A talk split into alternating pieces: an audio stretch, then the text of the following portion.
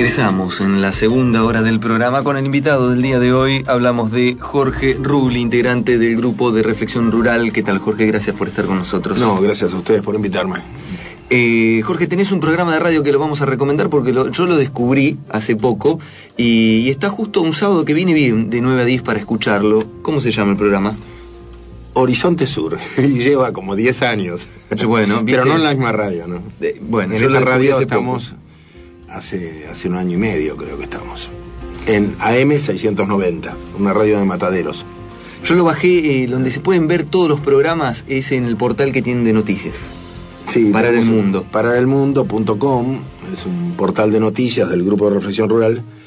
Y allí y en el Facebook, el Facebook de Amigos del GRR, ponemos mm, todos los audios del programa. Mira qué bien. Bueno, eh, eso es para que el que está escuchando, que quiera ampliar lo que va a pasar en esta charla y te pueda seguir también. Eh, te invitamos para hablar de lo que uno dice agronegocios, eh, de lo que uno dice, bueno, cómo está el campo argentino, el modelo productivo agrícola aquí en la Argentina. Eh, primero tenemos una ayuda de un personaje, de una consigna que hacemos, Jorge. Si sabes quién es, lo decís pero no al micrófono y podés participar del sorteo de dos libros, a ver si te parece. Los españoles convencidos de la existencia de oro peinaron la ciudad destruyendo templos y hogares. Se volvieron hacia sus prisioneros para extraer la información que querían. Nuestro personaje y otros capitanes fueron sometidos a torturas pero no dijeron nada y los ejecutaron. ¿Quién es el personaje de la dignidad rebelde del día de hoy? Su nombre significa cara de piedra, lo decís al 486-4048-94866-1095, el Facebook y dorso arroba gmail.com te llevas. Mira, sorteamos una película, La mayor estafa al pueblo argentino, una película sobre la deuda pública argentina, autobiografía intelectual de Samir Amin, gracias a Gareto Editor, y Eduardo Galeano, Espejos, gracias a Siglo XXI Editores. Ahí está.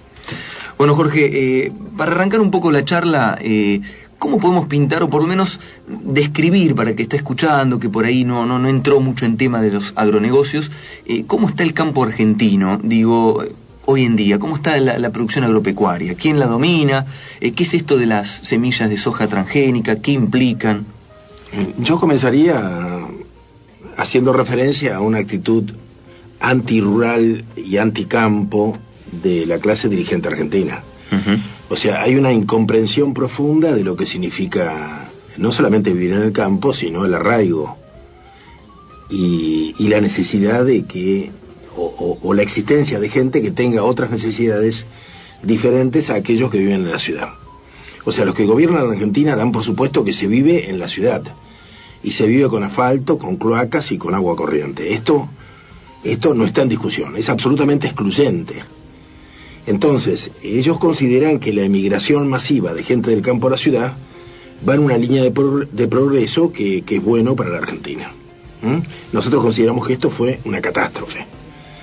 Pero bueno, ellos a partir de los años 90, digamos, porque antes estaba la dictadura militar que no pensaba diferente, pero hay que hacer un convencionalmente una división, digamos que con la democracia comienza a instalarse la idea del agrobusiness, que es este que la agricultura es un negocio, que en realidad no lo era la gente trabajaba para vivir, pero vivía en el campo. ¿eh? Y porque le gustaba vivir en el campo.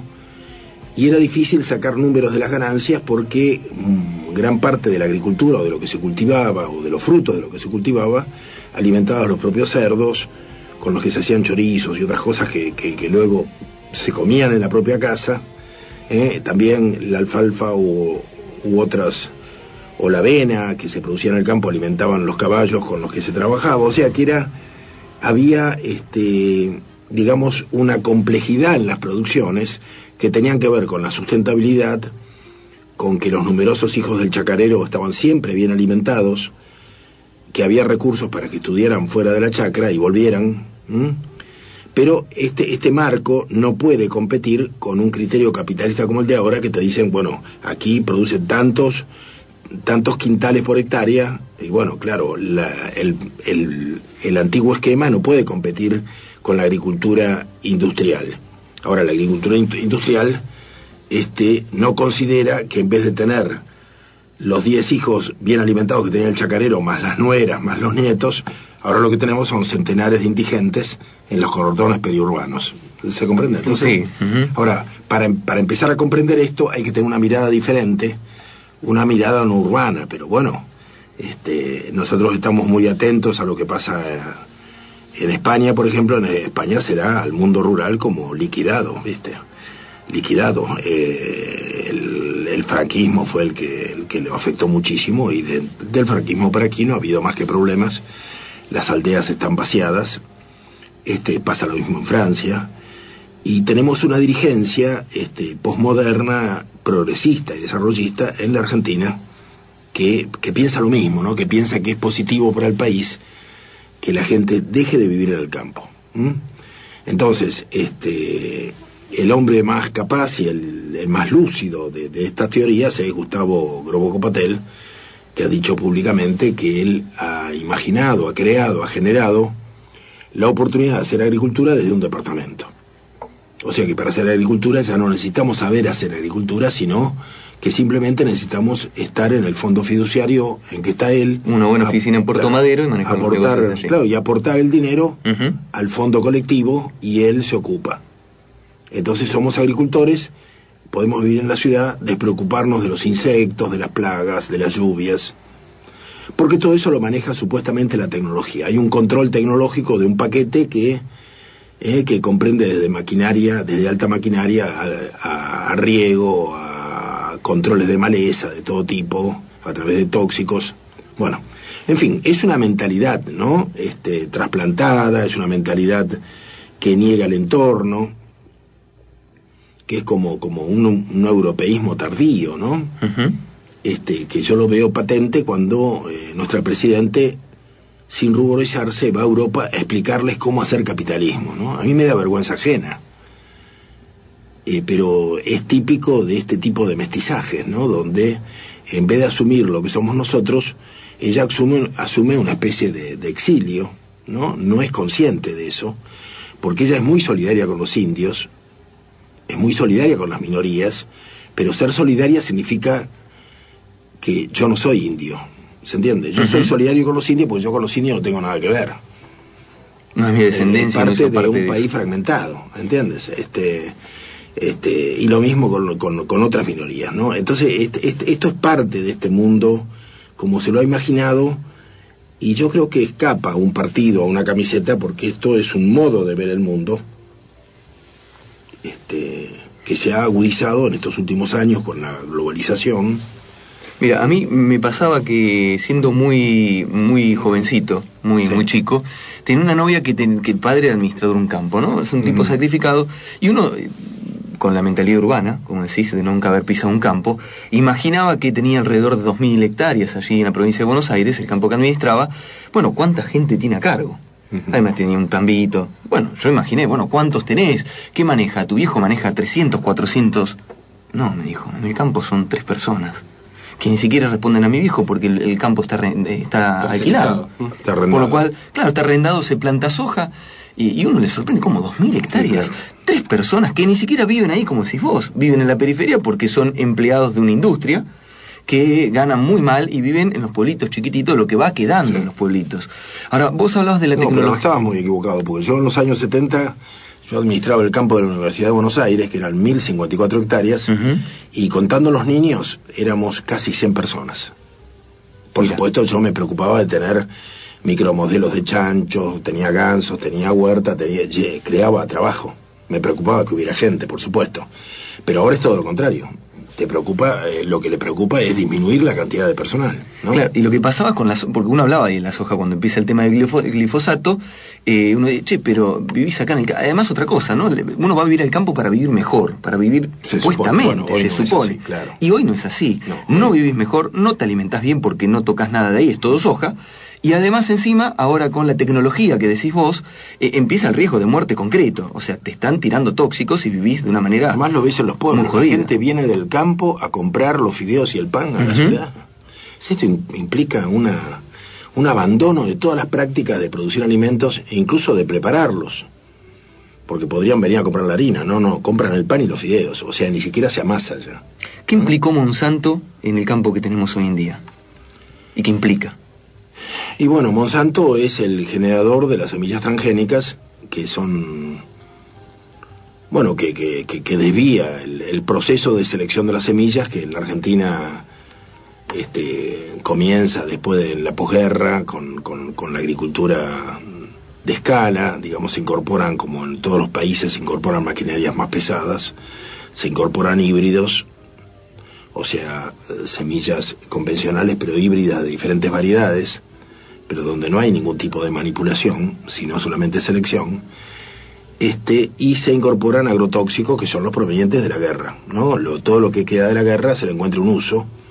En vez de matar al enemigo, se mata al insecto que también es un enemigo. Bueno, este, pero desde aquello, esto comienza en el 55 prácticamente, en los años 50, sobre todo se da muy fuerte a partir de la revolución, de la llamada Revolución Libertadora con la formación del INTA. O sea, el INTA llega a la Argentina para incorporar la agricultura globalizada, la nueva agricultura de escala, de tipo industrial, que te digo que al lado de lo que tenemos ahora era casi artesanal, pero bueno, para la época era industrial, ¿no? Porque caía como, como, como una cosa de gran escala sobre la producción chacarera, ¿no? Este, de todas maneras, ese INTA que proponía la agricultura industrial tenía una sección muy importante que se llamaba la familia rural. Y que era... Que hoy no existe. No, existe, no, la sección del INTA no existe, pero lo que no existe es la, familia rural. no hay más.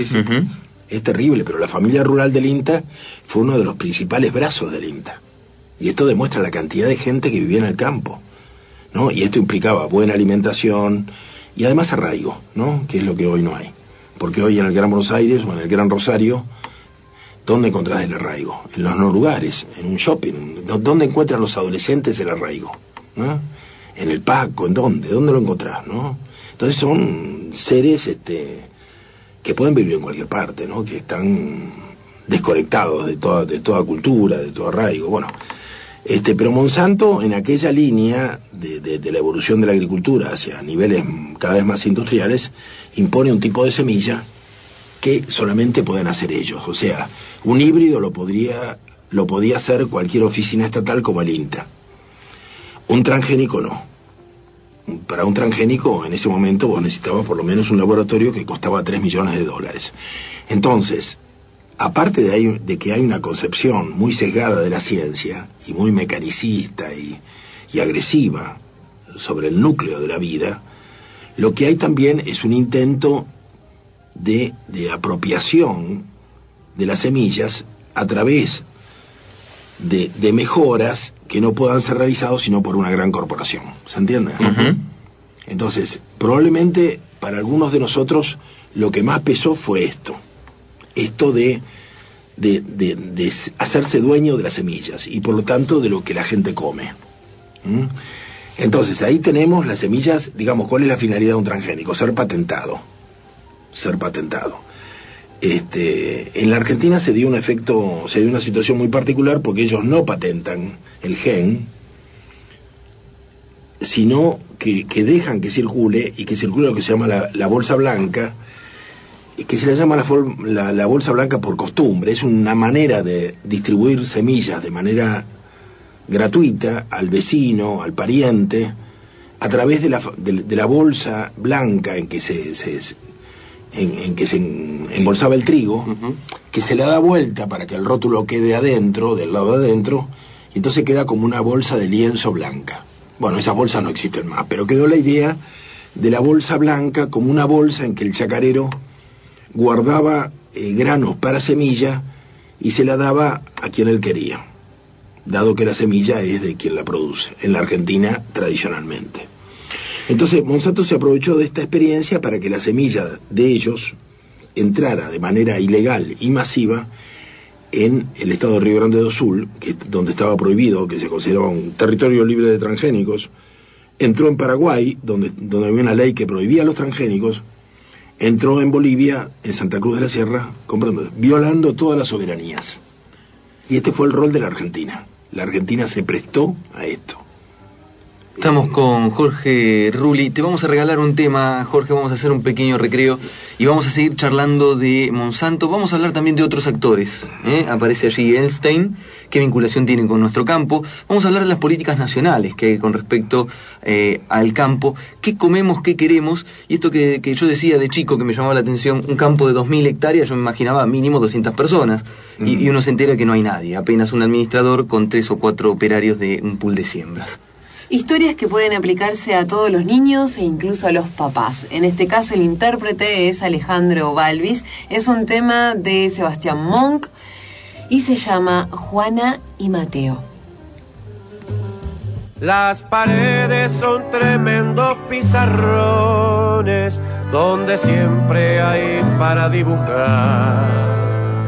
Y las camas extendidas y maltrechas todos saben fueron hechas para saltar.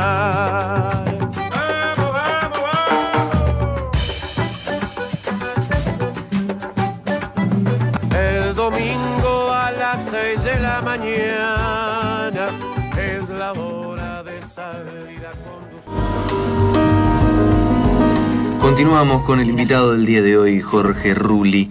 Eh, habíamos dejado en Monsanto, Jorge. Aquí me contás que tenés una película. Vamos a hacerlo el comentario para que puedan entrar. Hiciste una película, pasaste al revés que Pino, dijiste. Pasaste de. De la política de la política. Y decís que es más interesante, te pega menos y es mucho más lindo el desafío. No, ¿no? y uno se realiza, claro. Pone un poco de creatividad. La memoria silenciada, peronismo, la memoria silenciada, lo podés ver en, en mar- www.marcospaz.com.ar, allí está la película online, aquí nos dejó una que nos estamos peleando a ver quién se la quedaba, Eh, sabiendo que está online, me la llevo yo la película y vos la podés ver Ezequiel por vía online, en la página. Bueno, Jorge, También en Para el Mundo creo que está. en Para el Mundo también la encontramos, Para el sí. Mundo, todojunto.com. sí. Eh, si googlean peronismo, la memoria silenciada, Sale aparecen- enseguida. claro, sale enseguida. Jorge, habíamos dejado en esto de, de- del, del mundo, no, de la Argentina según Monsanto, digo, ¿no? Eh, uno no puede comprender el campo si no comprende el objetivo o el capitalismo como estructura y por qué el campo es lo que es a partir del capitalismo desenfrenado de corporaciones enzimas extranjeras. Porque entender un campo tan amplio como la Argentina, con tanta vastedad de tierra, y que sin embargo a veces haya experiencias comunitarias muy interesantes de pequeña siembra en, en una hectárea, cuando uno tiene millones de hectáreas, dice, bueno, ¿para quién estamos produciendo toda esta cantidad de sojas y para qué nos estamos envenenando con glifosato? ¿Quién más aparece como actores de, de esta política y quiénes como beneficiarios? A ver, eh, claro, la crisis del campo, por ejemplo, la crisis del campo del 2008, ayúdame si me... ¿Fue el 125? Sí, Sí, por la 125, ya Sí. la, la- la llamada crisis del campo, a mí me parece que es un momento decisivo porque implica, a contrapelo de todo lo que se dijo en esos días, implica una reconfiguración del país, este, que salió otro país y que este, yo creo que las consecuencias las estamos viendo ahora, ¿no? En esta gente que está al costado de la ruta, que son sojeros pero están empobrecidos.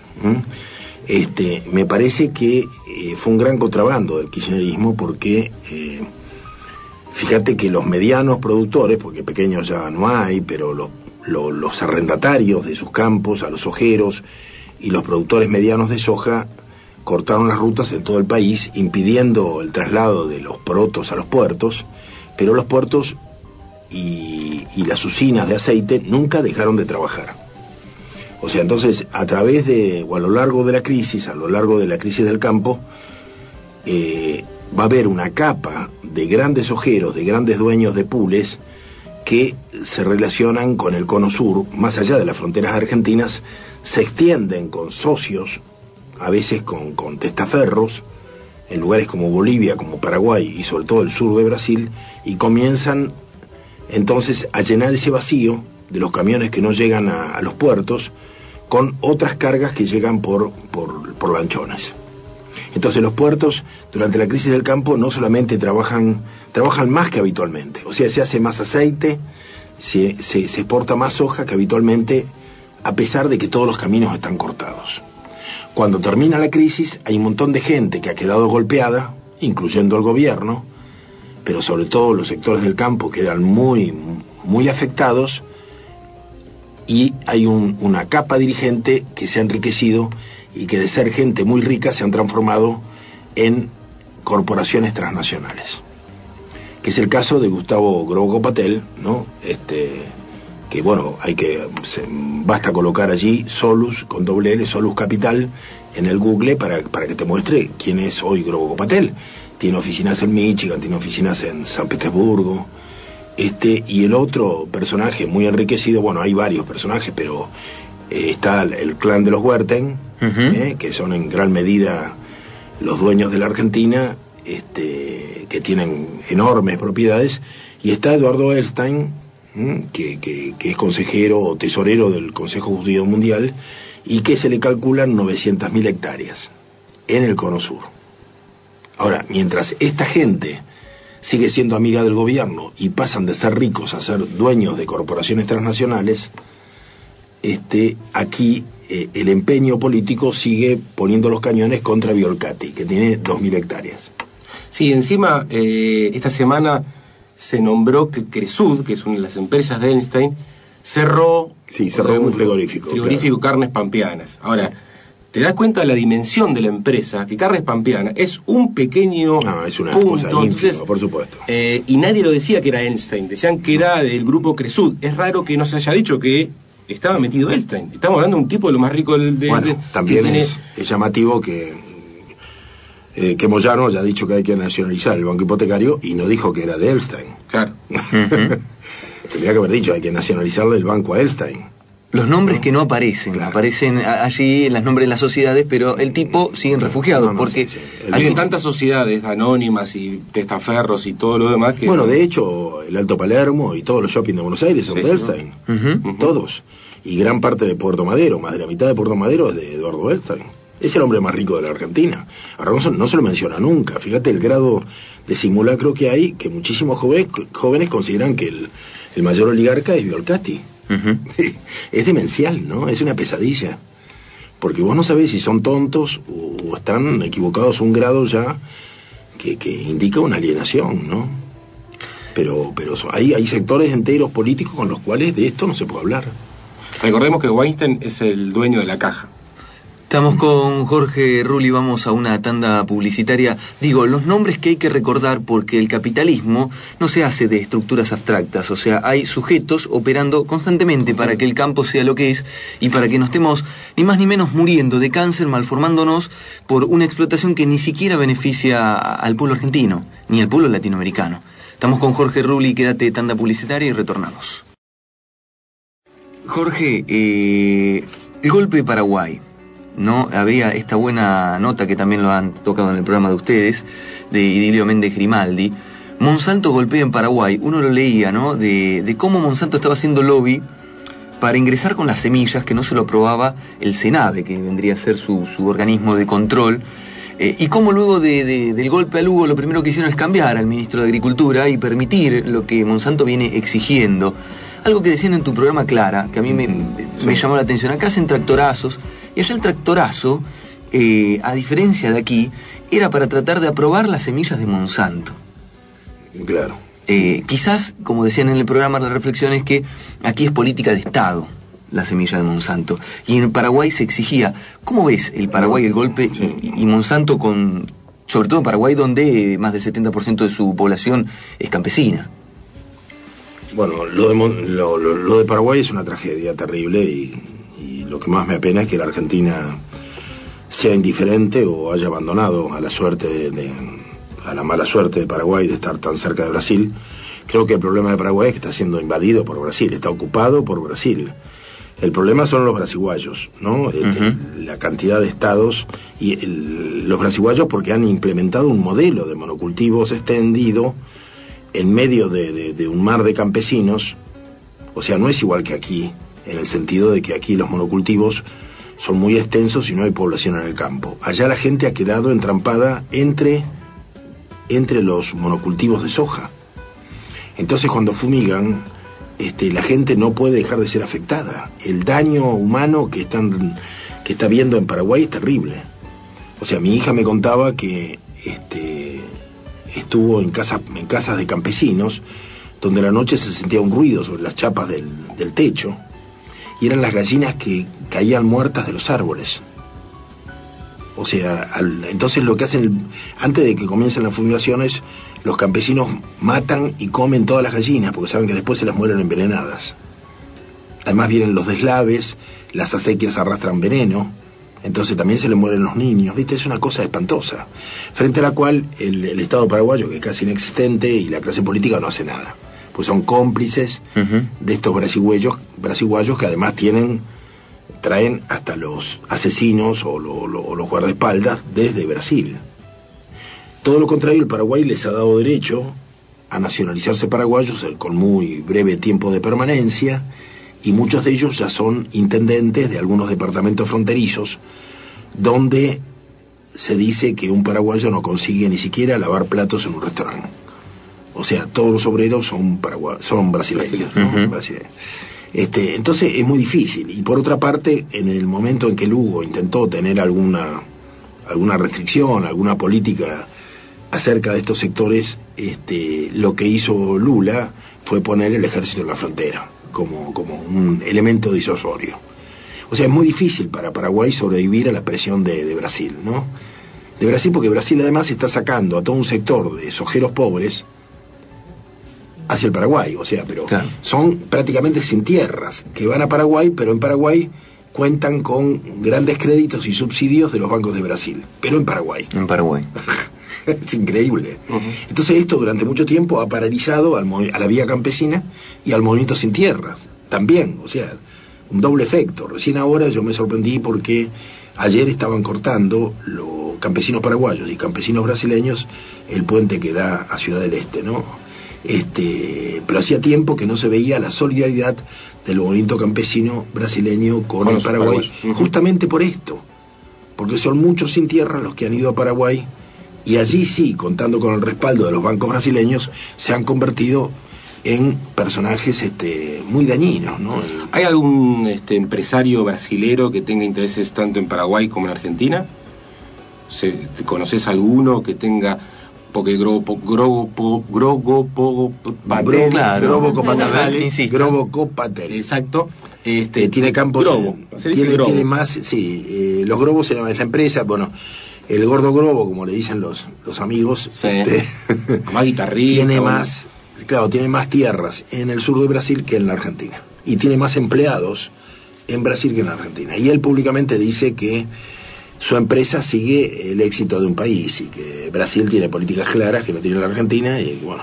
Hablando de políticas claras que no tiene la Argentina, ¿cómo ves el programa que hablábamos hoy de, de estrategia agroalimentaria que tiene planteado el gobierno nacional acá al 2020? Bueno, lo veo como muy peligroso, ¿viste? Lo veo como extremadamente peligroso porque es el que se está planteando claramente subir en un 50, 60% las, la producción de soja, con lo cual este, en, en- ciertas provincias eh, poder pens- pensar solamente en, estas, en, este, en estos excedentes, en, esta, en este crecimiento de la producción, implica pasar de los suelos agrícolas, que ya están completados, que están ocupados, a otros suelos más pobres, donde hay monte o donde hay este, pastizales, es decir, suelos de ganadería o, o donde hay montes. ¿Entendés? Entonces, esto implica un crecimiento de la frontera agropecuaria a zonas de suelo muy pobre, donde además, y esta es la ignorancia profunda de, de nuestra clase dirigente, además en cinco años eso va a quedar este como como yermo, ¿no? Va- o sea, esas, esas, esas, esas tierras no van a servir más, porque no son para agricultura, son, son para monte o son para una agricultura extensiva. Bueno, el PEA eh, va detrás del éxito de, de agrandar los rindes de cosecha y de agrandar las exportaciones y es muy difícil eh, sostener o reflexionar sobre estas cuestiones, ¿no? sobre los riesgos. Es como que se trabaja sobre el presente nada más. ¿no? Y cerrando, eh, ¿qué te pareció el anuncio de la presidenta con respecto a el Belgrano Cargas con inversión china, que creo que también se enmarca Y se en enmarca esta la política, crisis, ¿no? el- claro, se enmarca en la crisis con, con Moyano, evidentemente que ahora se dan cuenta que quedaron en manos de Moyano, al sofocar el, ferrocarril y al desmantelar sus talleres y al de permitir que se robaran las vías y los durmientes. Y entonces ahora, este, bueno, van a intentar seguramente a través de los chinos este, tener un ferrocarril para trasladar la, soja e independizarse de Moyano. Eh, la batalla con Moyano no es una batalla de... es una, una, una, Monsanta- una, una batalla que se va a extender a los próximos años. O sea, él tiene el monopolio del traslado de los porotos al, al puerto. Esto es gravísimo. Ni más ni menos. Pero en un cambio de modelo, digamos. Claro, no. De renegocio. Yo creo que hay un tema, a mí me sorprendía mucho escucharlo a José Pablo Feynman, este, insistir en que el destino argentino está en aceptar el consenso de Pekín, o sea, en subirse al tren de China. ¿no? A mí me parece muy grave, me dijeron que Horacio González ha dicho lo mismo, o sea que en carta abierta se especula mucho con esto del consenso de Pekín como una manera de distanciarse de los Estados Unidos. A mí me parece terrible porque la relación que tenemos con Paraguay es similar a la que merecía, mereció de parte de Scalabrini en los años 30, 34, un libro que se llamó Política Británica, Británica en el Río de la Plata y que puso en descubierto la situación colonial de la Argentina, ¿no?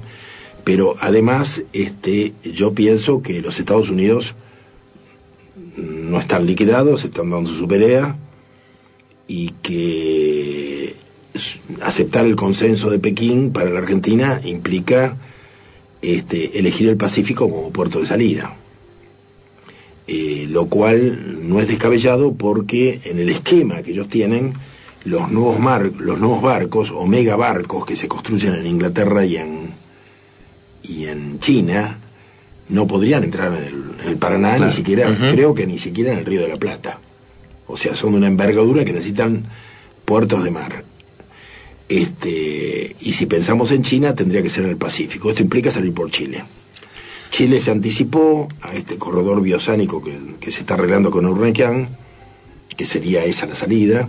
Chile se anticipó y ya manifestó que todo lo que sale por Chile es chileno. Con lo cual, atención, ¿no? Y por otra parte, formó una alianza de países del Pacífico con respaldo de Obama.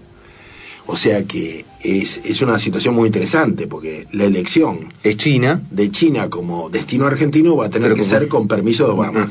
¿Se entiende? Jorge, te agradecemos la participación en el programa. Te quedás a comer uh, por lo menos una empanada con un, un vaso de vino, porque te estaban esperando con el asado y te retuvimos más de la cuenta. te agradecemos en serio que hayas participado del programa. Vamos a decirle a los oyentes de este programa que lo pueden escuchar a Jorge Rulli en Horizonte Sur, que salen a M690. A M690 los sábados de 9 a 10 de la mañana. Mm, Parar el mundo, si entras al portal, tenés todos los programas por si querés escuchar anteriores. Te vamos a regalar un tema final, Jorge. Gracias, muchas gracias.